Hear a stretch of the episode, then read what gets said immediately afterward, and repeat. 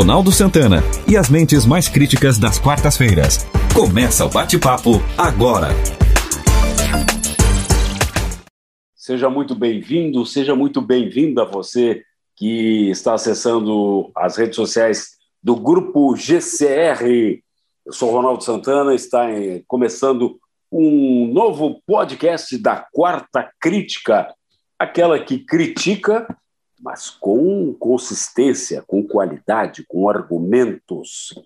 Como em todas as semanas, estão conosco Nelson Neves, com seu novo visual Papai Noel, Nelson Ubaldo Filho, continua a mesma coisa, feio como sempre, Ismael Medeiros, que hoje nos brinda com uma não imagem. Gostaram isso. da introdução? Oh, isso foi muito bom, né? É. Não se aceita impropérios, tá? Não se aceita impropérios. o, mas o tema hoje, o tema hoje é sério. Vamos falar sobre economia.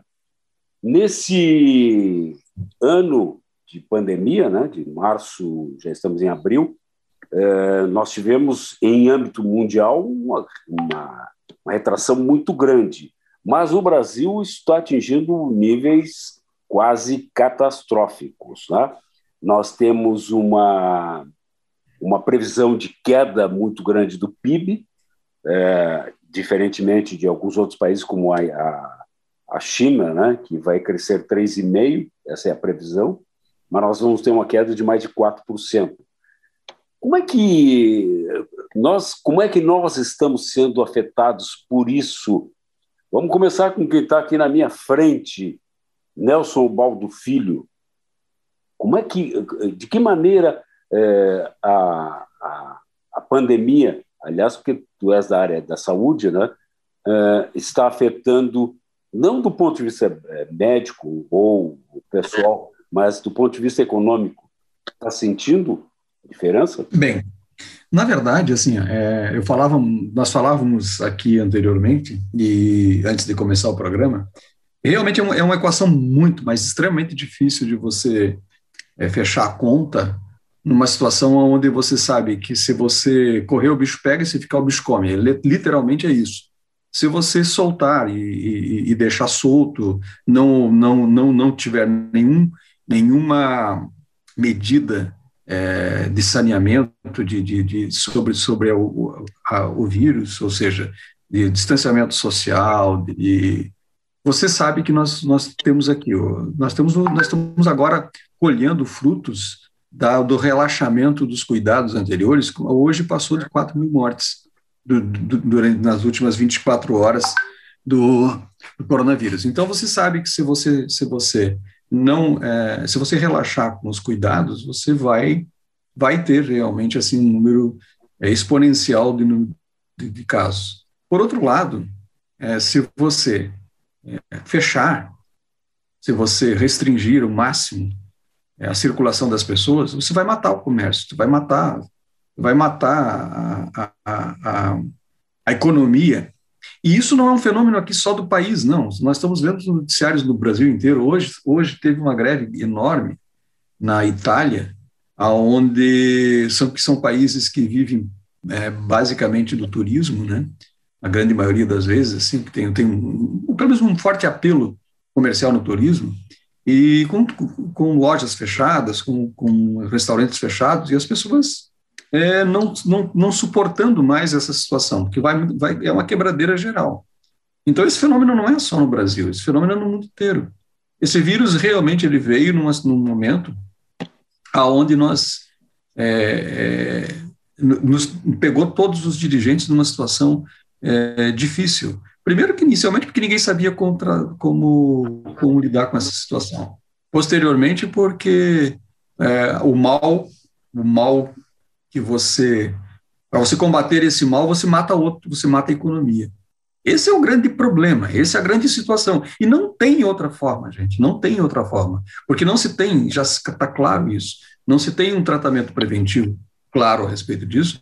Vide agora no Rio Grande do Sul quatro é, diagnosticaram quatro casos de, de, de, de, morte por uso de inalação de hidroxicloroquina, que estão fazendo empiricamente. né, quatro casos já decididos de morte. Olha aqui, gente, eu estou aqui, deixar muito bem claro o seguinte, eu não estou falando mal aqui de A, de B ou C, o tratamento esse ou aquele. Eu tô, estou falando o seguinte, assim, ó, que se você não tem cientificamente comprovado uma, uma, uma, uma, ação de determinado medicamento, não tem por que estar tá usando. Agora, eu sou o primeiro, a, a, eu seria o primeiro a levantar a bandeira se realmente qualquer medicação, qualquer medicação que seja é, eficazmente comprovada, de, de, a gente, de a gente usar profilaticamente, etc, etc. O problema é que agora não tem, e pior, é que essas coisas estão matando as outras pessoas. Então está muito difícil. Realmente assim, ó, é difícil equacionar. Eu acredito, sinceramente assim, ó, se agora se me permite dizer uma solução, uma solução pelo menos assim, uma, uma, uma possível é, é, é, viabilização dessa situação, seria você tirar dinheiro da onde, da onde mais rola dinheiro. Ou seja, tirar dinheiro é, das mordomias do Congresso, das mordomias do, do, do Judiciário, das, das mordomias e, e, das cabides de empregos que nós vemos no Brasil afora, é a forma, é a forma exata da gente combater isso. É um momento, é difícil, é difícil, mas é, é um momento assim, ó, que um estadista deve fazer isso. Mas, aliás, eu li hoje isso, que o Brasil tem 10 novos bilionários estreando na Forbes, na revista Perfeito. Forbes. Bilionários. Nós temos Perfeito. dois participantes que são é, profissionais autônomos, né? são profissionais liberais. O Nelson Neves é advogado e o Ismael Medeiros é, é engenheiro. Como é que vocês eh, sentiram essa situação é, do ponto de vista profissional? Vamos começar pelo Nelson Neves. Olha, Ronaldo, eu já sou um profissional que estou aí há 37 anos no mercado né? Então, eu tenho trabalhado, graças a Deus, né? sou um, um, profissional, um profissional que eu posso trabalhar de casa, né? até porque hoje os processos são eletrônicos, na sua maioria. É, nós estamos fazendo audiência, nós estamos fazendo, semana passada ainda fiz uma sustentação oral no tribunal, né? tudo pela internet.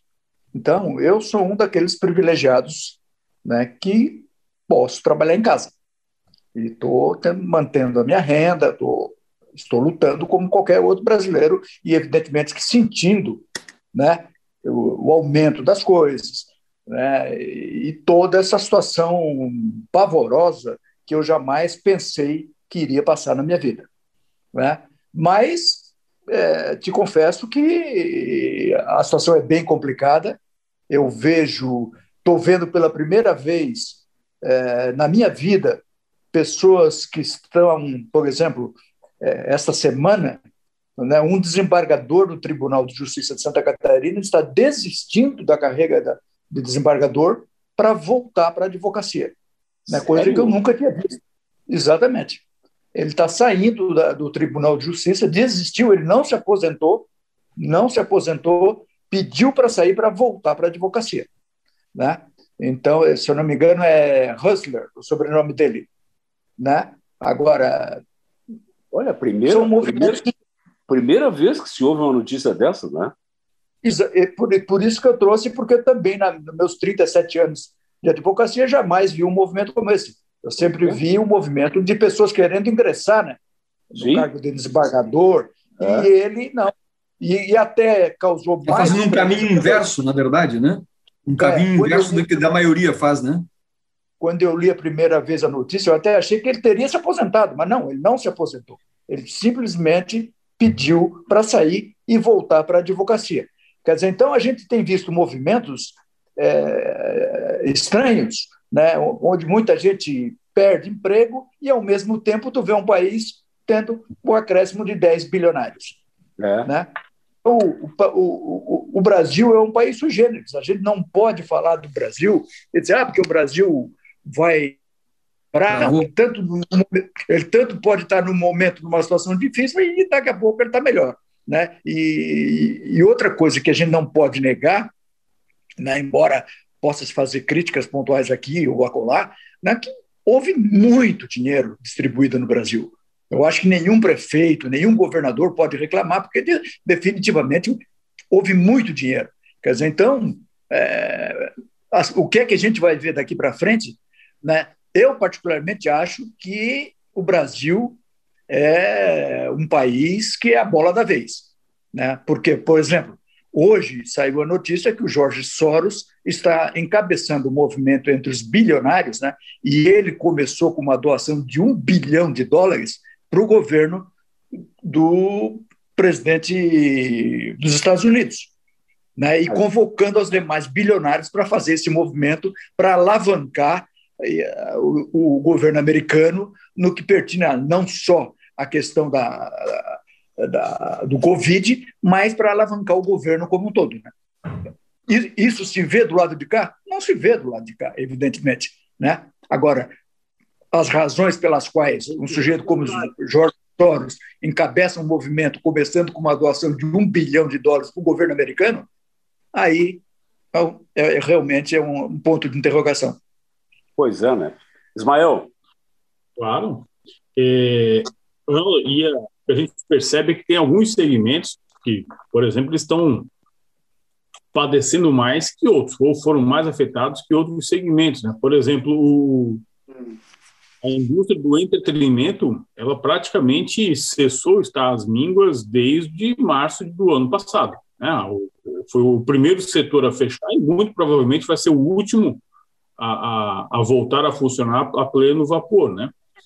É, então, e, e, esses condicionantes é que são complicados de nós conseguirmos equacionar, né, Nelson, a, essa relação de, de economia com, com as ações. E, em contrapartida, eu quero ir um pouco ao, ao encontro do que o Nelson Nelson estava comentando, como o Brasil é realmente um país que tem Está aí no nosso Congresso Nacional, votando o orçamento do ano, que já está aí uma votação tardia, né?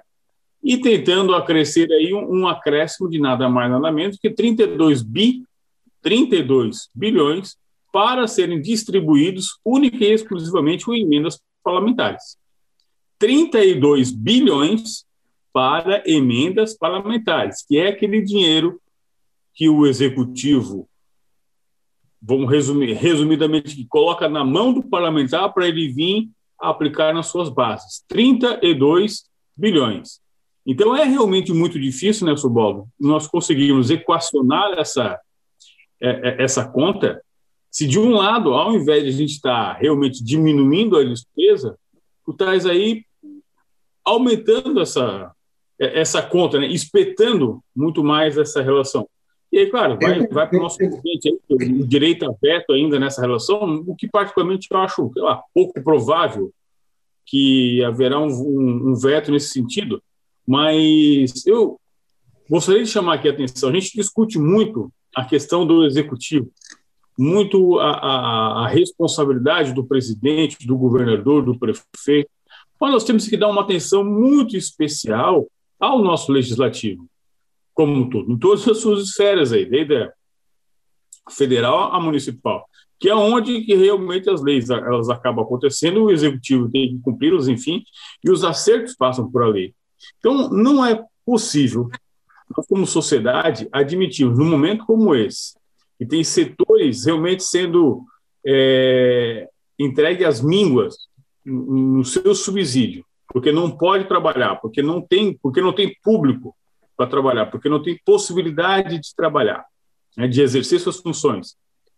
E nós temos aí um Congresso que está propondo que seja incluso no orçamento 32 bi para distribuição a Deus dará, a como, como querem as suas bases. É, é algo realmente inadmissível, como diz o Nelson Neves, sui generis, e muito difícil de equacionarmos isso. Muito difícil. Mas eu, mas eu queria tem um trazer, problema. Eu queria trazer o que o, o Nelson Baldo falou, é, fazer esse link aí com a, a questão da pandemia, né? É, e, e, fazer um link com isso com investimentos externos. Tá? Hoje nós somos o, o, o, país, como disse o Nelson Neves, o país, a bola da vez, mas não no, no mesmo sentido, porque hoje nós estamos, é, é, do ponto de vista de segurança de investimento, muito, muito fora, né? E se, se houver, se não houver uma, digamos, uma ação coordenada para controlar a questão da Covid. Vocês acham que viriam é, investimentos externos, como é. o próprio Nelson Neves colocou lá do, do Soros para os Estados Unidos? O que, que tu acha, É Nelson? claro que não. É claro que não. É claro que a gente sabe disso e é claro que nós sabemos que o país é um país que tem um potencial enorme. O Nelson Neves está coberto de razão em dizer isso. E só que assim nós precisamos, se não houver, se não houver uma política é, é, estabilizadora é, e de controle, não somente da, da, principalmente da pandemia agora, mas assim, um, um controle adequado da, da, política econômica do país, ou seja, uma aplicação é, correta de investimento, ou seja, infraestrutura, que é o que é o que mais gera desenvolvimento, não vai ter gente querendo investir dinheiro aqui nesse país. Esse é o grande problema. Vai ter sim aproveitadores, vai ter sim é, os chineses que vêm com tudo, que, que eles precisam expandir é, alimentos, precisam expandir é, é, precisa alimentar aquele bilhão de 300 milhões de pessoas que existe lá, então eles precisam plantar em algum lugar, eles precisam, então eles precisam investir. Então eles precisam investir em um país enorme como o Brasil, por exemplo, e, mas isso, isso ele não é um investimento é, que vai trazer muito benefício para nós, é um investimento de risco, na verdade, ou seja, benefício muito maior para eles que para nós. É, esse é o grande problema. Ninguém vai investir nesse país enquanto nós não tivermos uma política estruturada. Somente, não somente política é, de saúde, mas política como um todo, política econômica, governo sério, é, é, é com base sólida, com, com, com propostas adequadas, com absolutamente sem essa, sem essa gangorra essa gangorra aonde nós temos um, desnível de pessoas pobres um, nível muito grande entre pessoas ricas, as mais ricas e as mais pobres.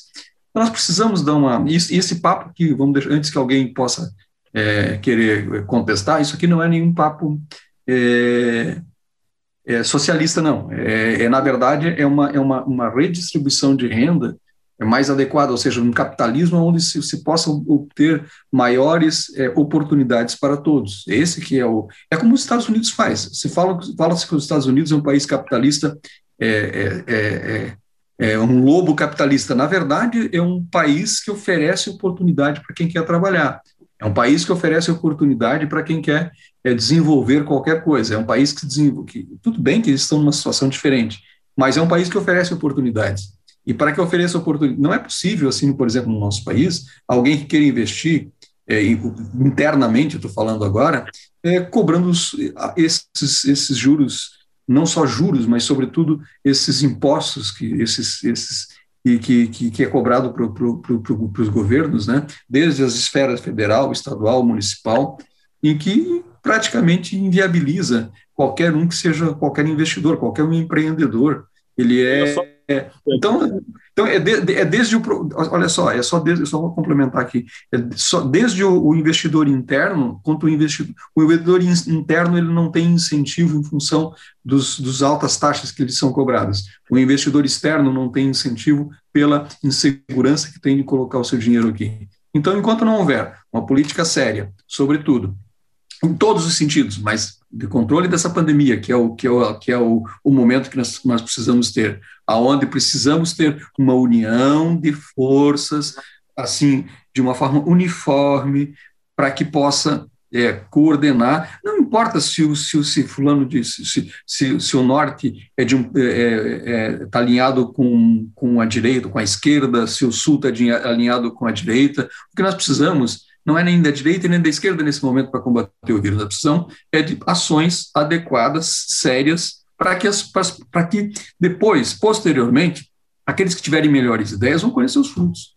e não simplesmente é, fazer campanha para se eleger a qualquer custo, como, tão, como a gente está vendo assim Dórias, como a gente está vendo o próprio presidente da República, é, Jair Bolsonaro, como a gente está vendo, é, enfim, nesse país afora todo mundo. Não eu não estou aqui é, é, tirando ninguém de lado, eu estou colocando todo no mesmo balaio, que estão muito mais preocupados com a, seu, com, a sua reeleição ou com a sua eleição que propriamente com os problemas do país.